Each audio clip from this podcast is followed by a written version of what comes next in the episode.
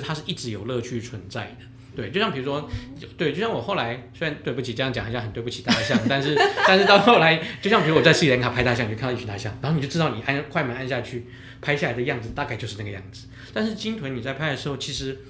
你不知道它到最后，因为它速度很快，然后除了速度很快之外，也包括了它每一次跳起来它的水花，我书里面有提到说，就是这些排列组合，它是在你在把那个画面凝结下来的过程当中，它是为。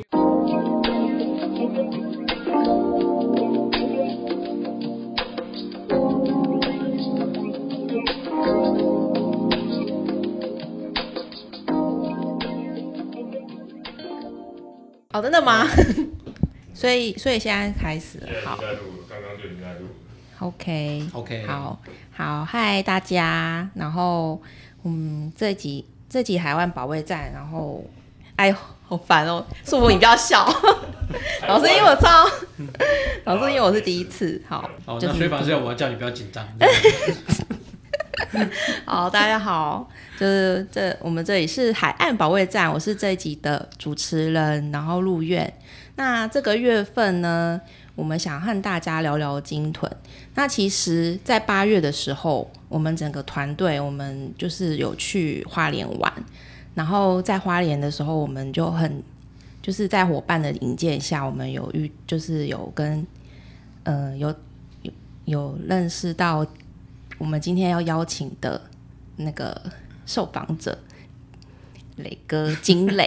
对。那我自己觉得近年来有就是蛮有感，就是其实台湾的海洋生态，我觉得渐渐开始就是蛮多人有意识到跟认知。那赏金像赏金的活动，它也越来越行。那像全世界啊，我们九十种。呃，大概有九十多种的鲸豚，那其实，在我们台湾这里啊，我们就可以预见到大概有三十三十多种，三十二种，三十二种，呃，几乎占了三分之一。然后觉得是蛮，就是我们这美丽的海岛，还就是蛮幸运的，可以看到这么多的鲸豚。那我们也很荣幸邀请到我们，就是台湾，他也是第一位的鲸豚水下摄影师金磊，然后磊哥，然后今天来跟我们一起聊聊关于。他和金豚之间的大小事，那就欢迎磊哥。嗨，大家好，我是金磊。首先，我们想先请磊哥，就是稍微跟就是大家观众可以稍微介绍一下。那我自己要定义的话，我现在是一个所谓，我自己觉得我现在是一个所谓的生态影像工作者。然后呢，当然，因为一直以来从可能大家都知道，呃，花莲有一个 NGO 叫做黑潮海洋文教基金会。那所以我自己等于是从最早是从参与了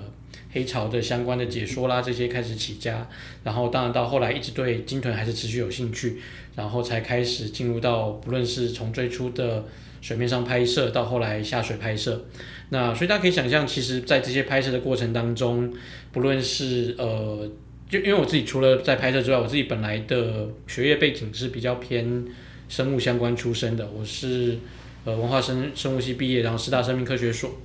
那所以呢，其实可以想象，呃这些东西它本来就是融合在一起的。你包括了在海上做调查、拍东西，然后这些拍的东西再回归到教育也好、研究也好，甚至是单纯呃美学的成分。所以这个东西在就是像我做到现在，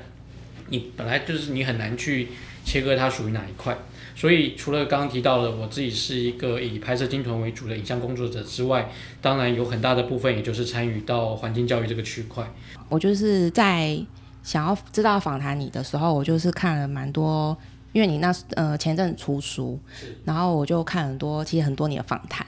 那在里面，其实我就是有你讲了一句话，就是说就会做梦的人，然后在某种程度。在某种程度，现实上也是经过计算，所以你从原本就是刚刚像你讲的，就是你原本就是已经抱持想当那个生态摄影师这个梦想，嗯、然后所以到现在你甚至就是拍摄了鲸豚，然后又跟鲸豚相处，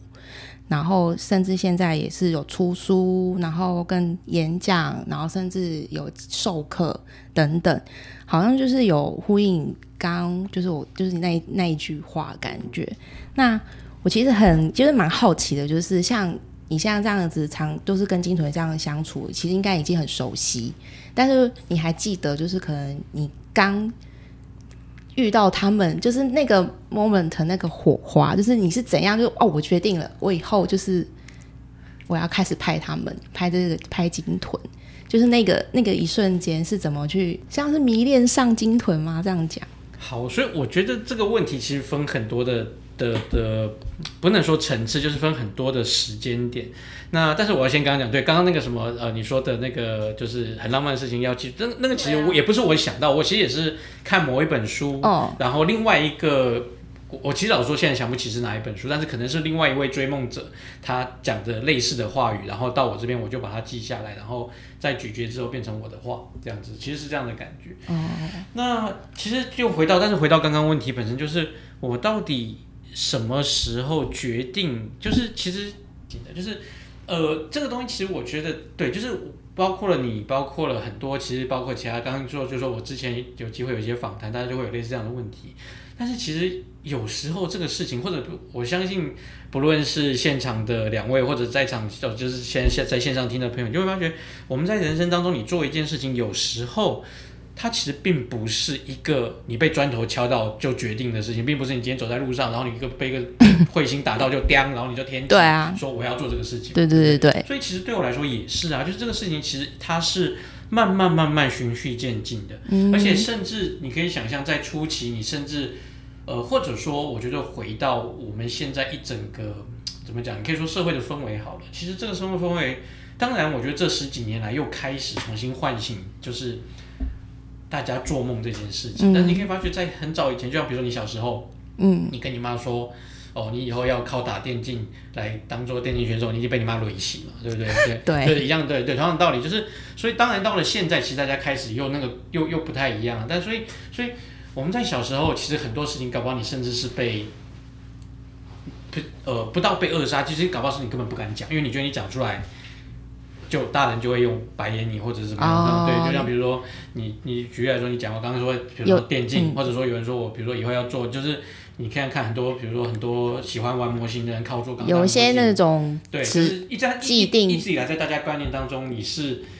玩的那种，对对对。那所以其实那这是一个方面，另外一方面就算就算呃，先不管人家怎么想了，就像比如说我我从。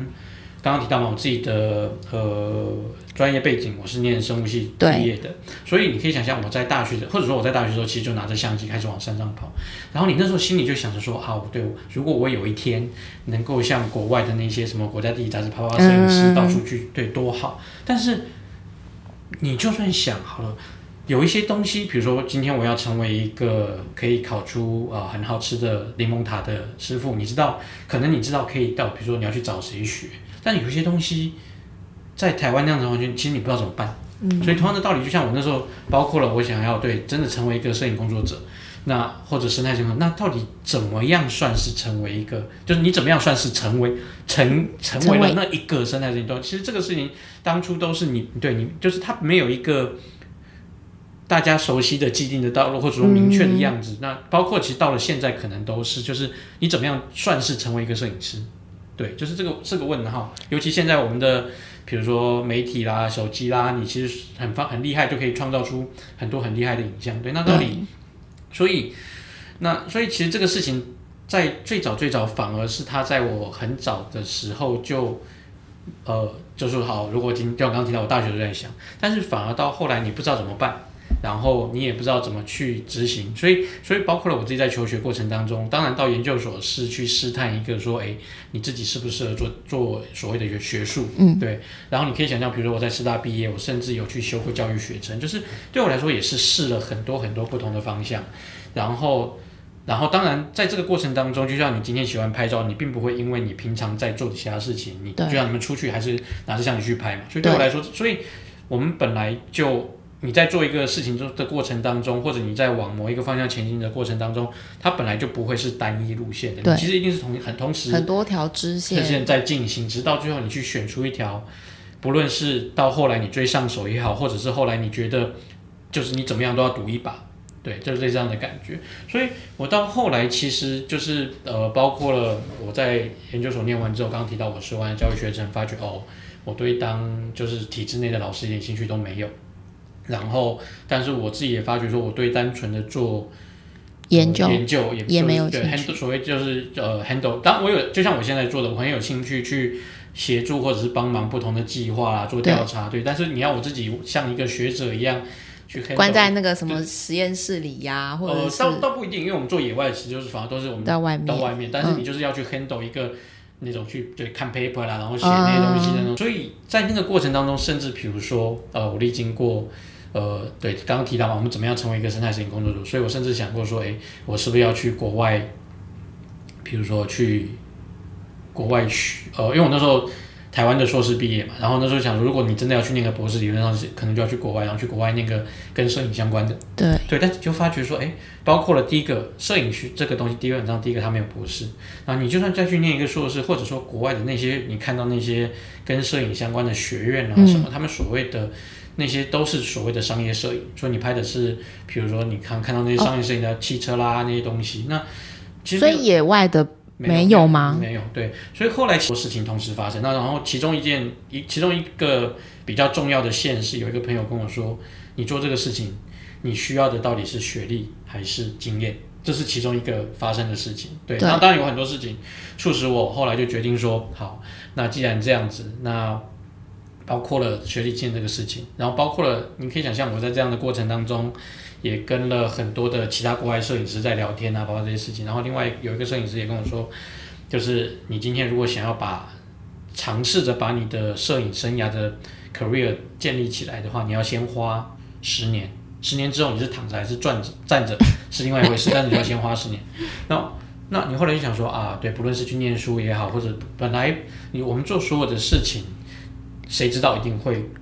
对你，你就是朝那个目标去走而已。但是你不知道你未来会发，就是不知道它会发生。或者甚至我不用想，包括刚刚提到的念，对，我就算我去念博士好了，我是你，我相信如果你在 对，就是比如说你跟野外或者对我，我们身边有一堆人念了博士，谁说一定可以可以毕业的？对不对？这是第一个。嗯，对。然后第二个，就算你想象他今天是开一家店好了，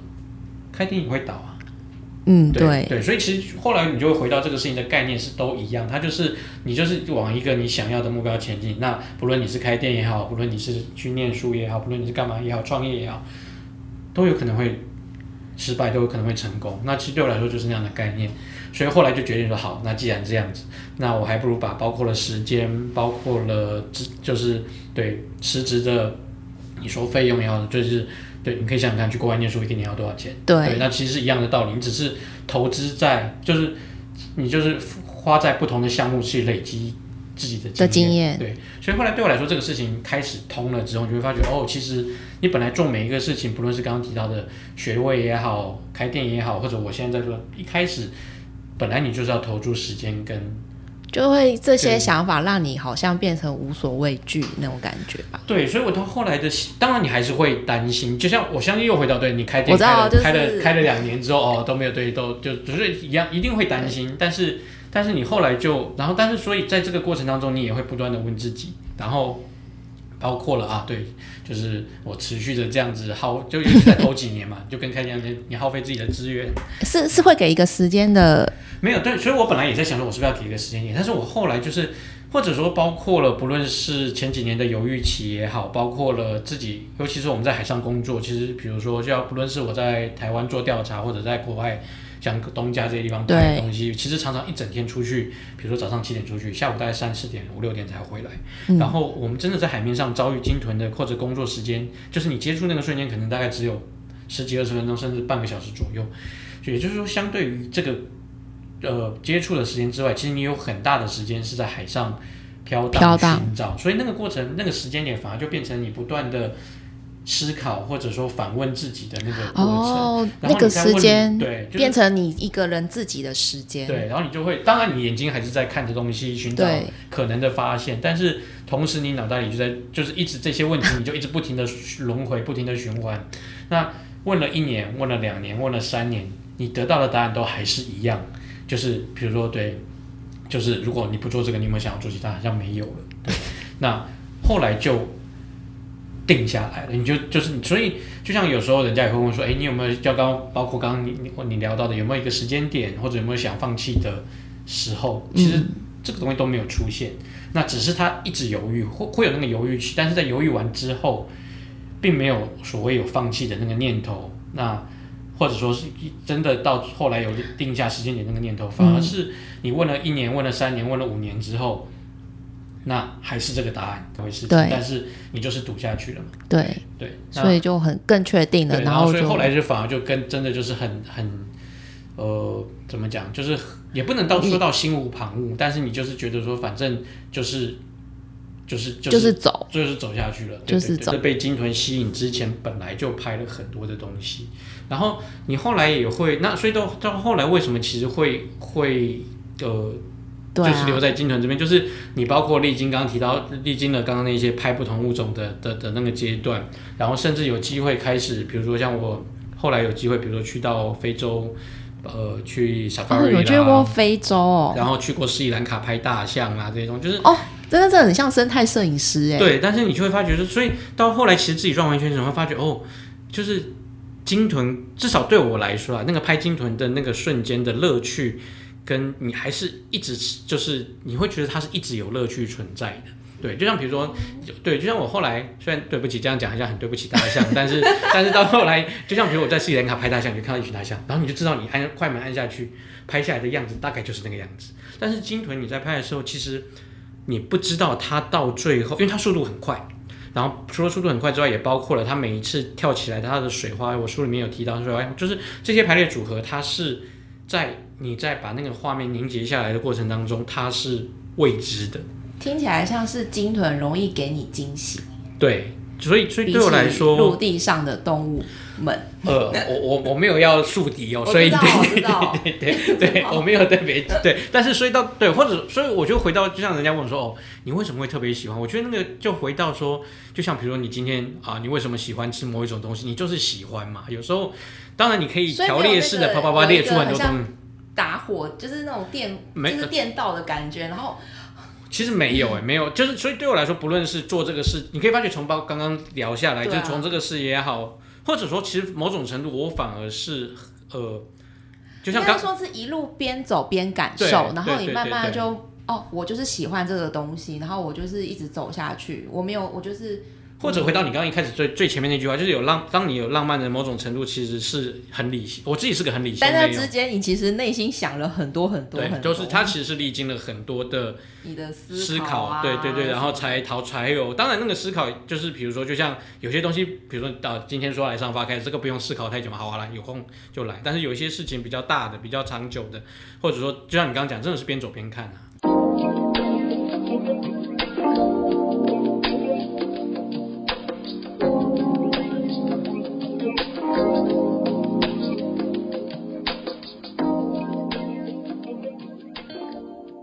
没鲸豚，呃，我不知道你这样回答好像很会不会很理性？就是当然每一个鲸豚我都可以讲出一连串的故事，然后我跟他有很多很多，你可以想象在海上这么多年的，每一个都有难以忘怀的遭遇，就像你看书里面写的很多很多的。对对对，这个请跟我们。但是回到底，就像我们刚刚之前在聊，比如说搁浅啦，就是呃，反而我现就是我还是可以在就是在适当的时候转换成为。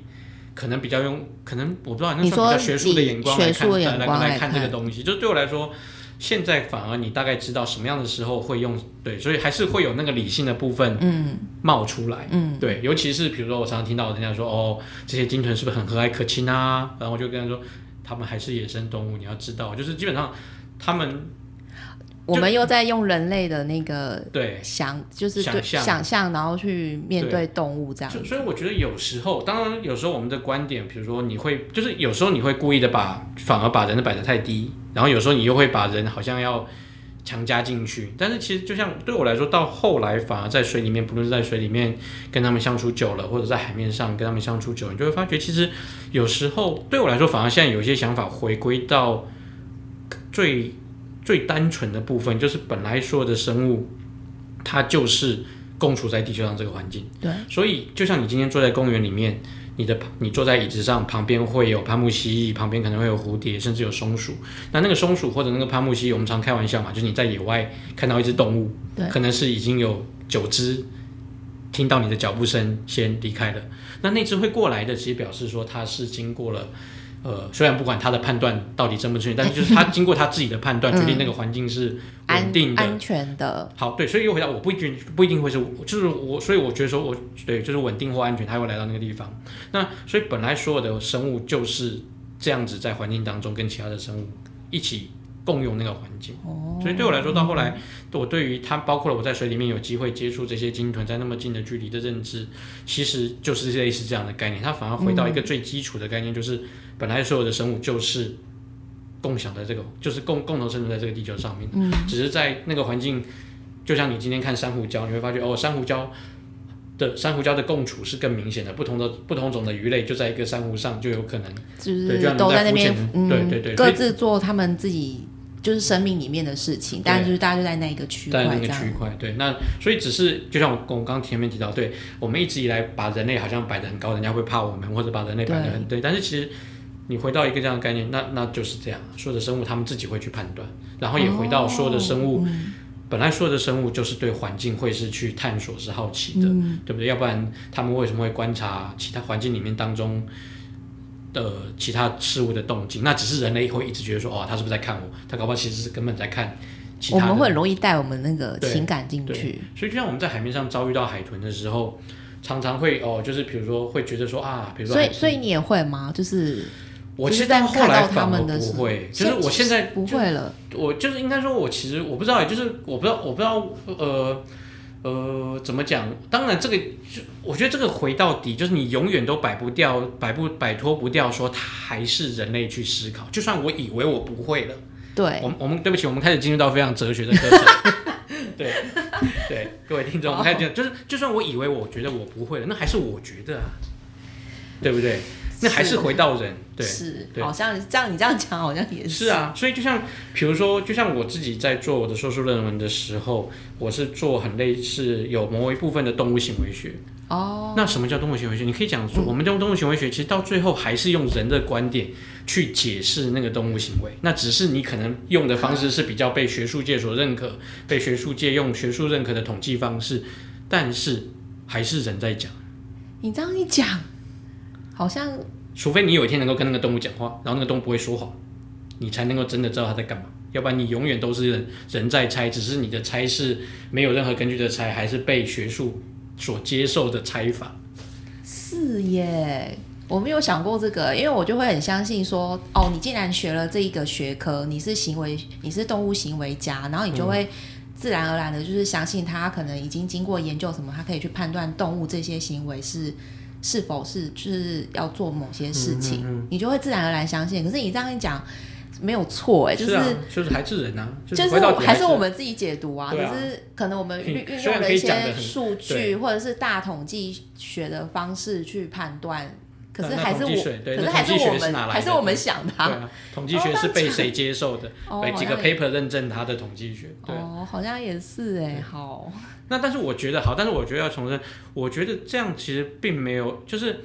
当如果说有这些东西先有这样的前提之后，其实你会回回来一点，你并不会觉得这样东西没什么不好，就是因为反正说真的，你或者说你反正你永远不可能真的跟他沟通，对不对？对，但是其实动物也不了解我们啊。对，然后另外一个就是。就像我自己到后来从比较学术开始进入到现在这个区块，然后当然，比如我还是刚刚提到还是要参与调查，你会发觉，其实真的让人跟环境连接的东西，都是那些感动人的东西，而不是今天那只海豚二点一公尺七十五公斤，抹香鲸十八公尺，不对，就是都不是这些，而而真的感动人的是你今天跟他在海海上发生什么故事，然后你看到了他，你看到了他，然后然后。他甚至是你可以发觉，比如说大家都想说，哎，我们要看，或者每个人，比如说我们出海的时候，每一个人都想说啊，我要看到最大的那一个。对，但是你会发觉，当大家看到，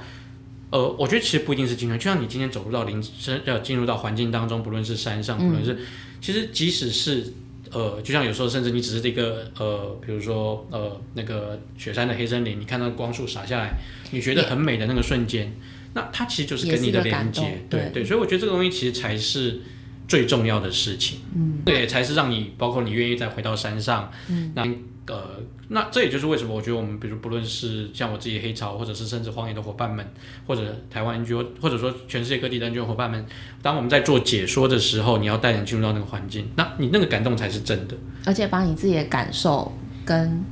就是可能管他们那个那叫什么听众吗？对啊，就是或者说对，就是你接触的人，对接触的人去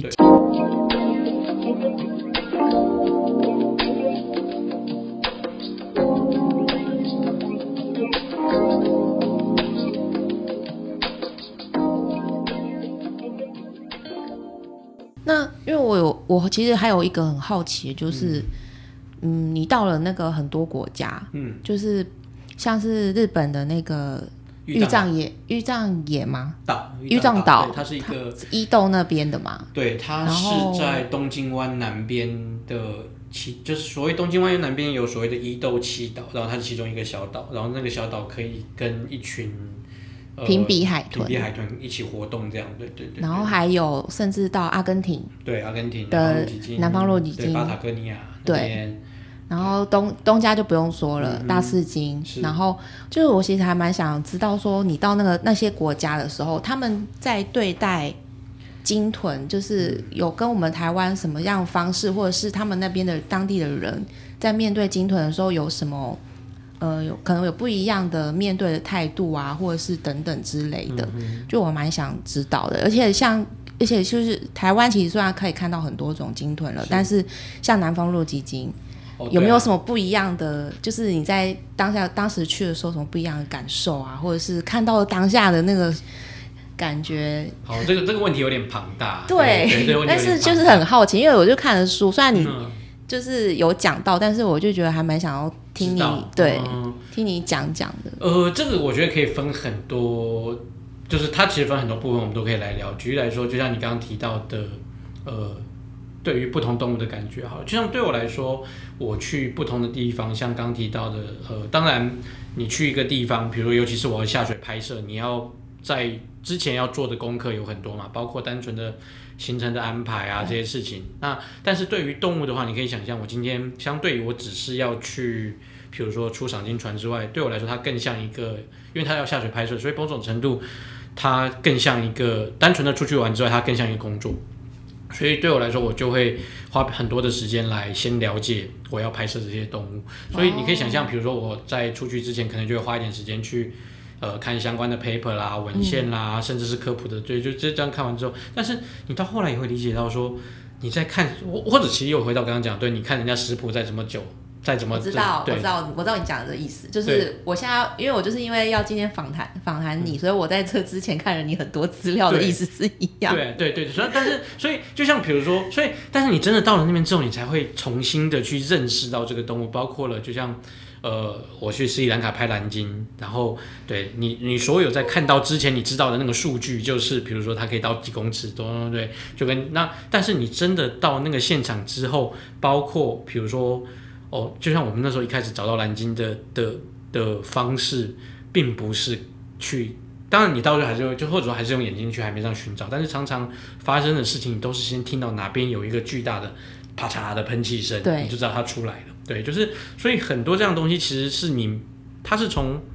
就像你刚刚讲的。它是从你看资料当中得不到的，对，或者说你体验不到的。我现在感受到你的温度了。我在看资料的时候，其实就是对，就是这样，对，就是这样，对。所以同样的道理，包括了我在跟蓝鲸接触后，你去被它的声响所震撼，包括了你下你看到蓝鲸下潜的时候，它的动作，就像我书里面有讲，就是你它的它原本很多单纯的举尾下潜，它要分成两个不同的动作来完成类似这些事情。那也包括了，就像比如说，哎，呃。我在去东家之前，或者说我到呃，就是不同的金种接触之前，比如说最早是在台湾，然后到后来，呃，有大吃带东家大吃金的经验，所以你可以想象，比如像我到阿根廷的时候，我就是把我对于那些现有接触过的物种，比如说抹香鲸啦、蓝大吃鲸这些比较大的物种的经验习性，对，可能有的习性拿在套在他们的身上，但你会发觉哦，其实完全不一样。啊，不一样，很多的东西都不一样。举例来说，像是。呃，你是指因为那个物，他们物种本来就不一样，所以包括了物种本身不一，物物物种不一样，有一些东西是你可以可以先阅读到的，比如说，因为比如说我们虽然都知道，呃，那个大赤金跟南方露脊金，好，举例来说，他们都是须金，但是它们在分科就不一样，嗯，对，所以这分科一个是须金科，一个是公头金科，嗯、对，诶。那所以基本上他们在结构上面其实就有一些不一样的东西。一个是头比较比较像弓一样，对对对对对，然后嘴巴也比较大，然后须筋板也比较长，对不对？对，鲸须板的长度也不一样，所以这个也表示他们的觅食方式就不一样。那当然我们这边可能就不多赘述，但是你后来就会发觉说，哦，所以这些刚刚提到那些构造的东西都影响到它的形，就是生活形态都不一样，生活行为很多东西其实都都都不太一样。那甚至一个很简单的局来说。比如说大赤金，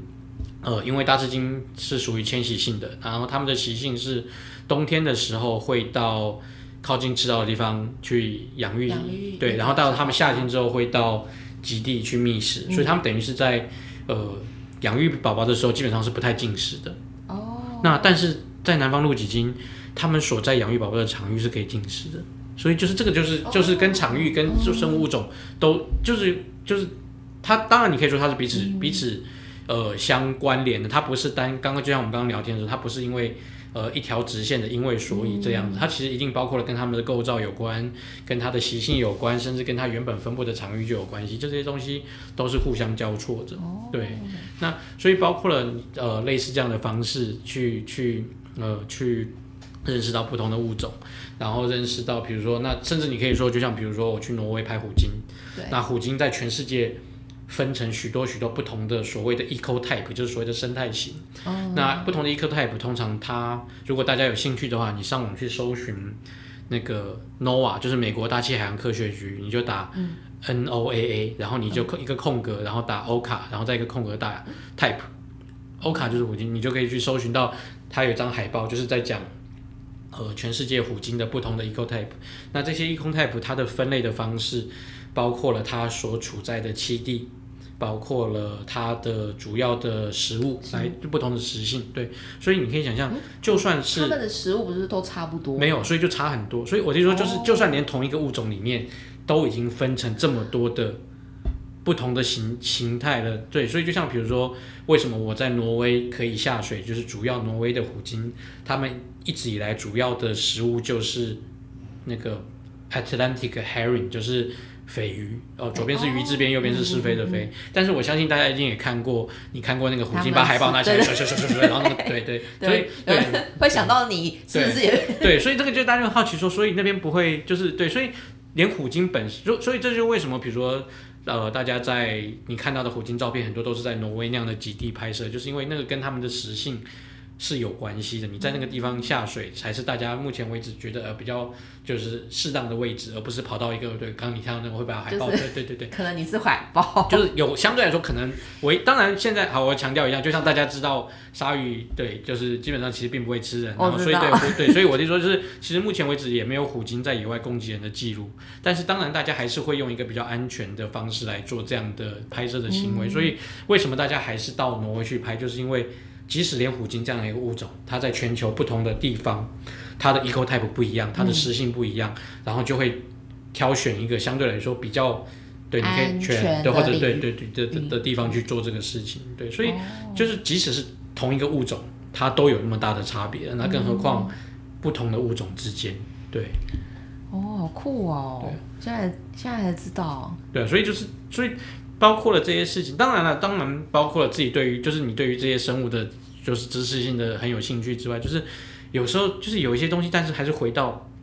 那个，就像刚刚提到那个，有时候其实真的就是因为那个纯粹的大给你的震撼，嗯、你可以想象，对，就是就是。比如说一只十六公尺的大纸巾，那就像比如说你今天走在街上好了，你会发觉哦，对面有一只猫，它可能对你很好奇，走过来看你一眼就离开了。那你今天一只猫从一只猫变成一只十六公尺的生物的时候，那个是会会会会让人起鸡皮疙瘩的。有。对，那就是好像有我有印象，就是你好像有提到说你第一次看到那个，就是好像在我们又是在台湾的时候，是。你就很想一直很想要水下就是摄影嘛，然后是尝试，那个时候还没有很多经验的时候。然后你就看到那个抹香鲸的尾巴，对，对。然后就在你的下面，对，就是脚脚下面就飘跑掉，对 对，那所以那个那个那就是有时候就是真的，或者说我们常常有说，有时候有时候有一些感动，就是来自于很纯粹的东西。然后，所以你就是，所以对我来说，一开始也是来自于那些刚刚提到的纯粹的大啊，纯粹的震撼。但是随着在刚刚提到，比如在水底下的时间越来越久，然后当然我们一个想法的酝酿或者发生，它本来就不是一个瞬间的嘛，所以到后来，比如说我刚刚前面讲到的那些跟呃身处于环境当中跟不同生物之间那些关系，其实也是在这样子长时间在水里面，嗯，跟他们相处的过程当中，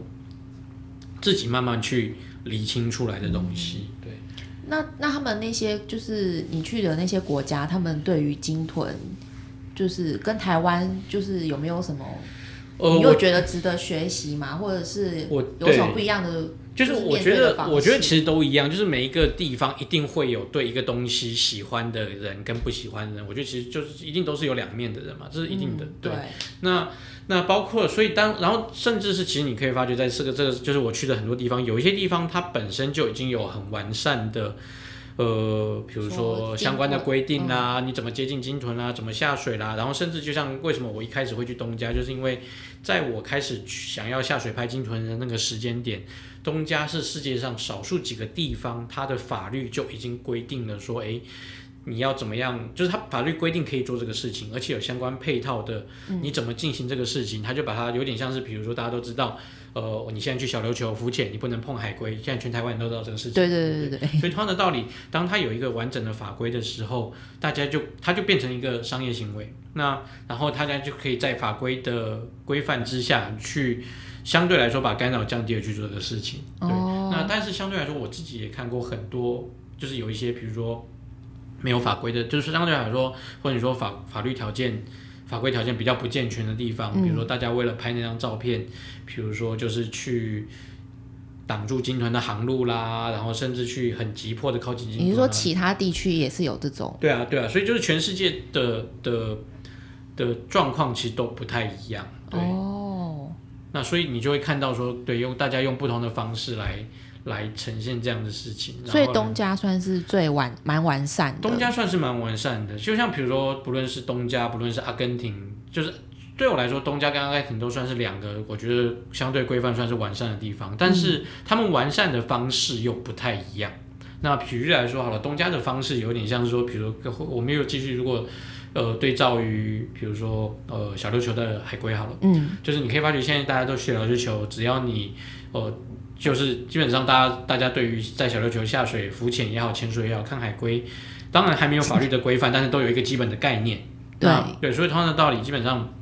呃，然后在这个概念之下去运行怎么样潜水或浮潜这个事情。对，所以东家的概念比较像是东家现在已经有一个相对的完善的法规，大家都可以去做这个事情。哦，那阿根廷反而比较像是你今天要到，比如说你要在台湾的国家公园进入到。更保护的区域去拍摄，嗯，或者甚至是像我们以前在做呃学术调查研究的时候，你要申请采集证，哦，对，所以你是要去申请相关的许可才能做这个事情。相关的那个就是可能证件或者是什么才能去。对，所以像我们去阿根廷去拍摄的时候，就像让我印象很深。那也要下水吗？哦，对啊，我在阿根廷也下水，就是比较冷，反而。啊、哦，对，等到快踢掉。对，那我们大家可以再讲的。但是在阿根廷，所以像我自己在阿根廷去拍摄的时候，让我一个很印象深刻的事情是，就像比如说刚刚提到，就是阿根廷它本身当然本身就有呃水面上的赏金，那那个就像我你今天到花莲来报名赏金船一样。哦。那么，但是如果你要下水的话，其实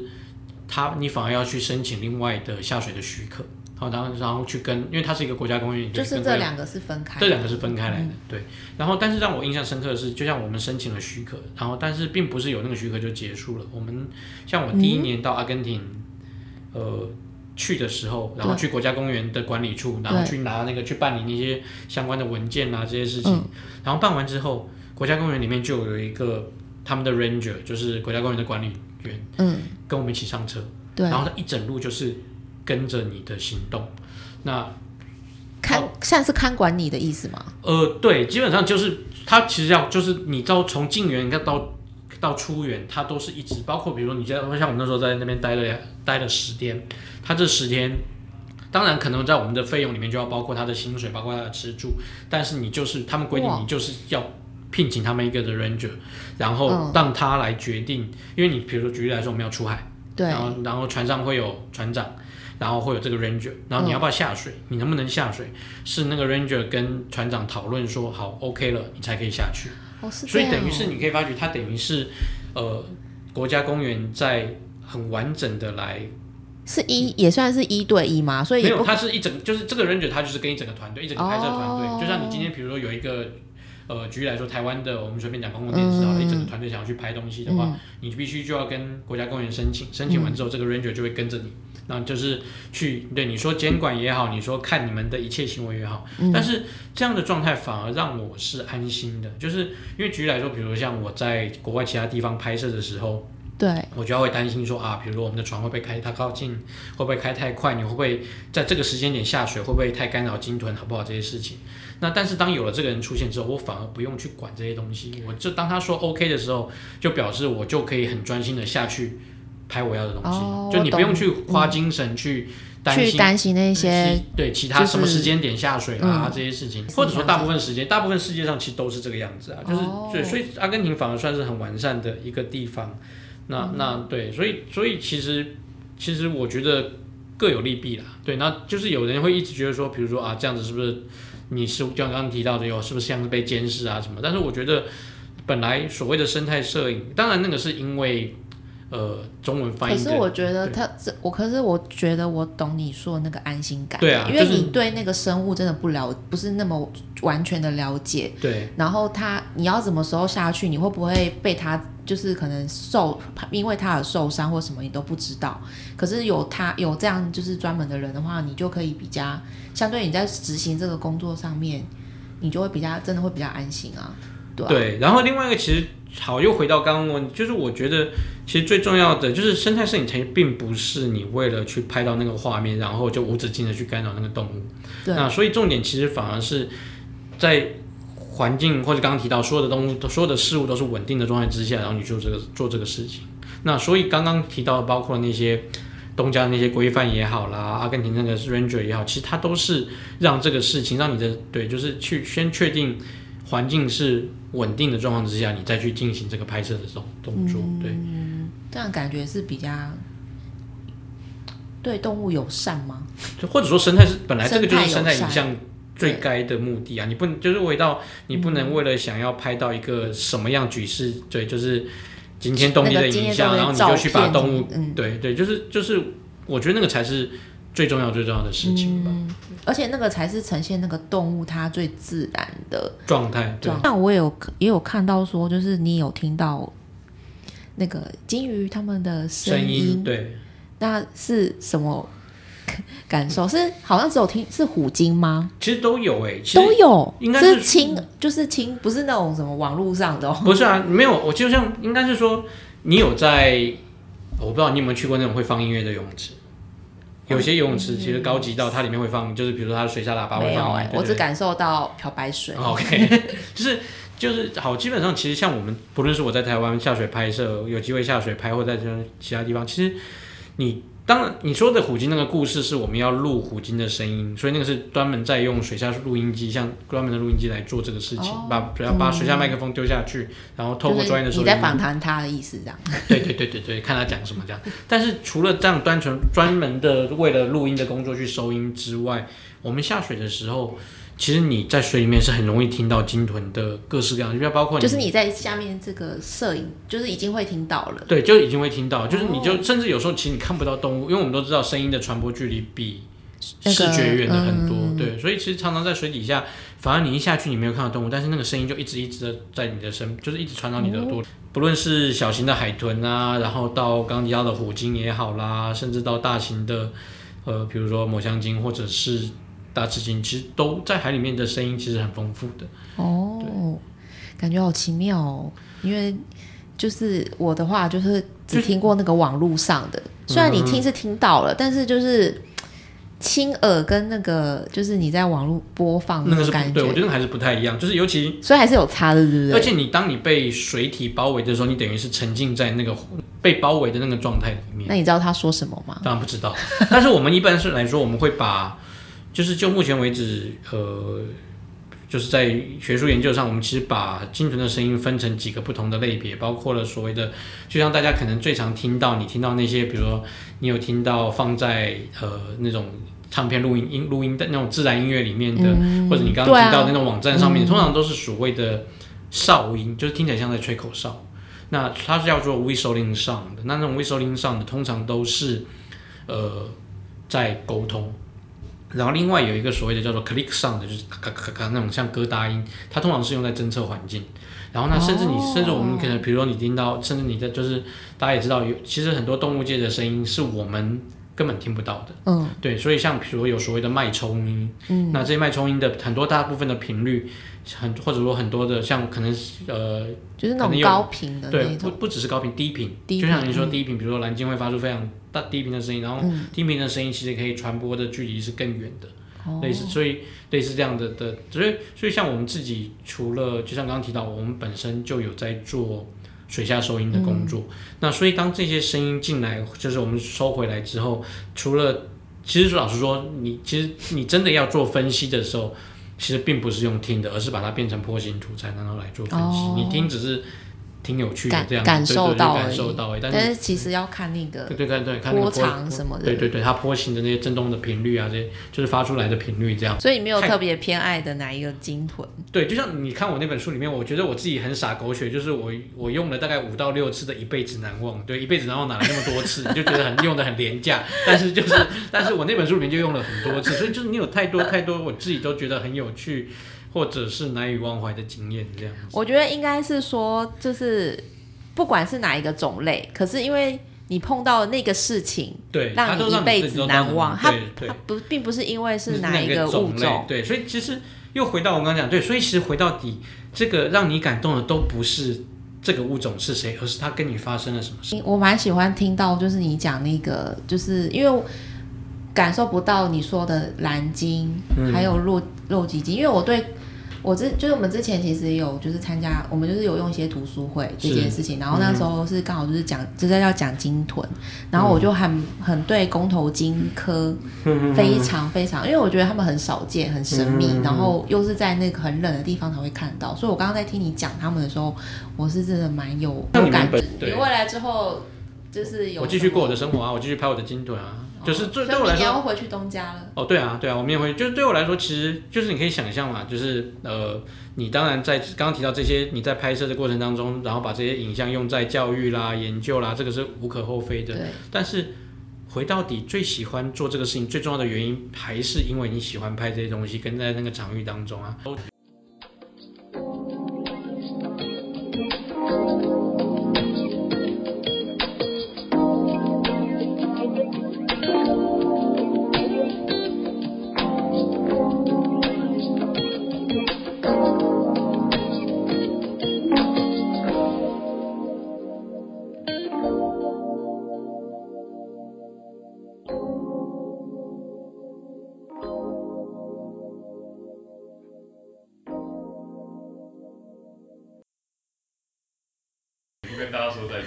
哦，对哦，好，那就谢谢大家，然后那个下个月再见，